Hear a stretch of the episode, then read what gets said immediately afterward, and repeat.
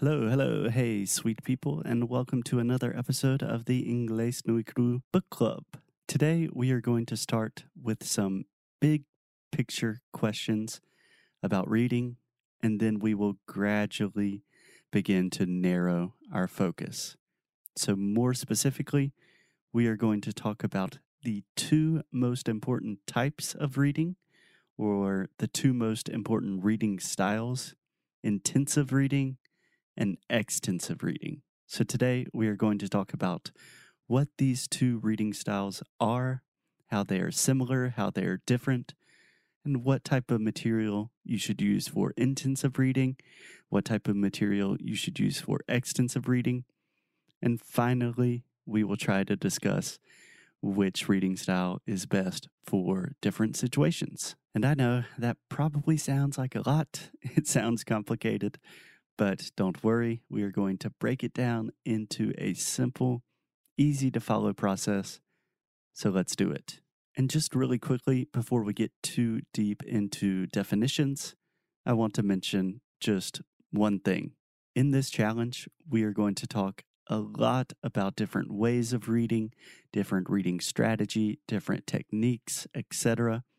So it is really important to recognize from the beginning that reading is not just one thing. There are many different ways to read. There are different ways to review what you have read. There are different ways to prepare. There are millions of different texts that you can choose from. The point is that reading is not just one thing, it is a lot of things. So even if you really don't like to read, or you've tried reading in the past and you did not have too much success with it, don't worry, because we will find something that works for everyone. Okay, with that out of the way, let's get started. So let's begin with intensive reading. To read intensively is to really completely deconstruct a text. And your goal is to learn as much as you possibly can from that text. So we are talking about taking a text, analyzing the text very carefully and systematically and looking up new things that you do not understand. So, with this method, you could focus on new vocabulary, phrases, expressions.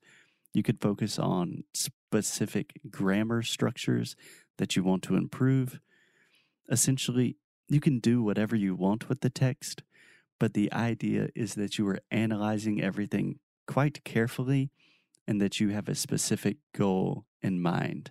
So, if you studied English in a traditional school, most of the reading that you do in a classroom is probably a good example of intensive reading. You know, for example, when the teacher asks a student to read a paragraph and then the class stops and you talk about the different things that you learned from the text, that is a good illustration to understand what we are talking about when we talk about intensive reading. So let's think of some examples. Let's say that you want to improve, um, let's say that you want to improve your business English.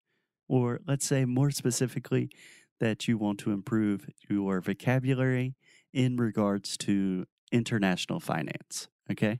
So, if you want to use the intensive reading strategy, you could find an article in Forbes magazine that talks specifically about global markets. Okay. And then you could read the text very carefully and take notes on all of the vocabulary that you do not understand.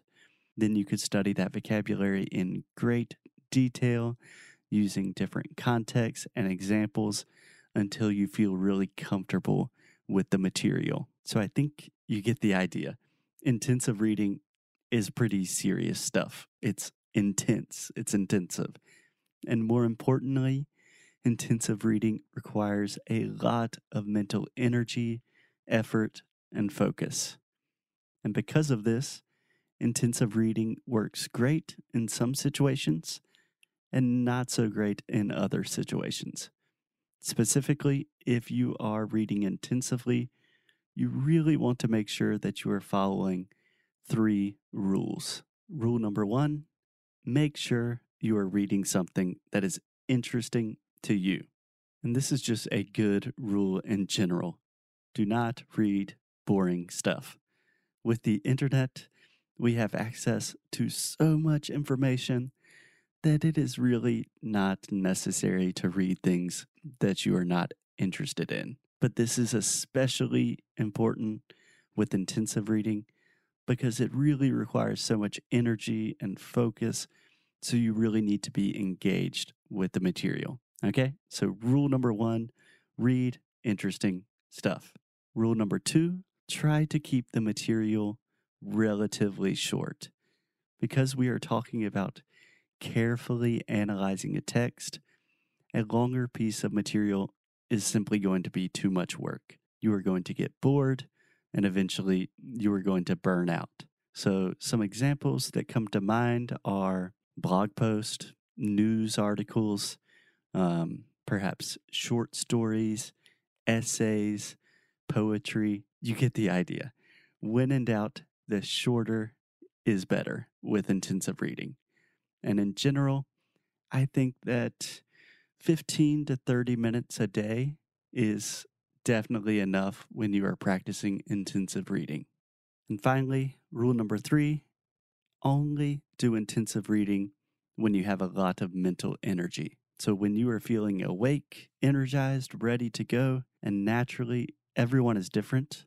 Some people work better in the morning, some people feel a little bit sharper or can think more clearly at night. It really doesn't matter.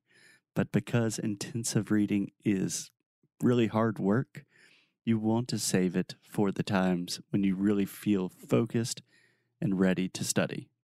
Okay, guys, so I think that is already a good bit of information for today. I think that's a lot.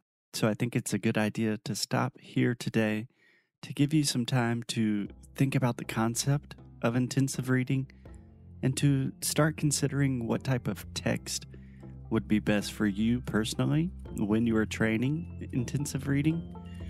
And yeah, tomorrow we will talk about extensive reading. And I think that's it. I'll talk to you guys tomorrow.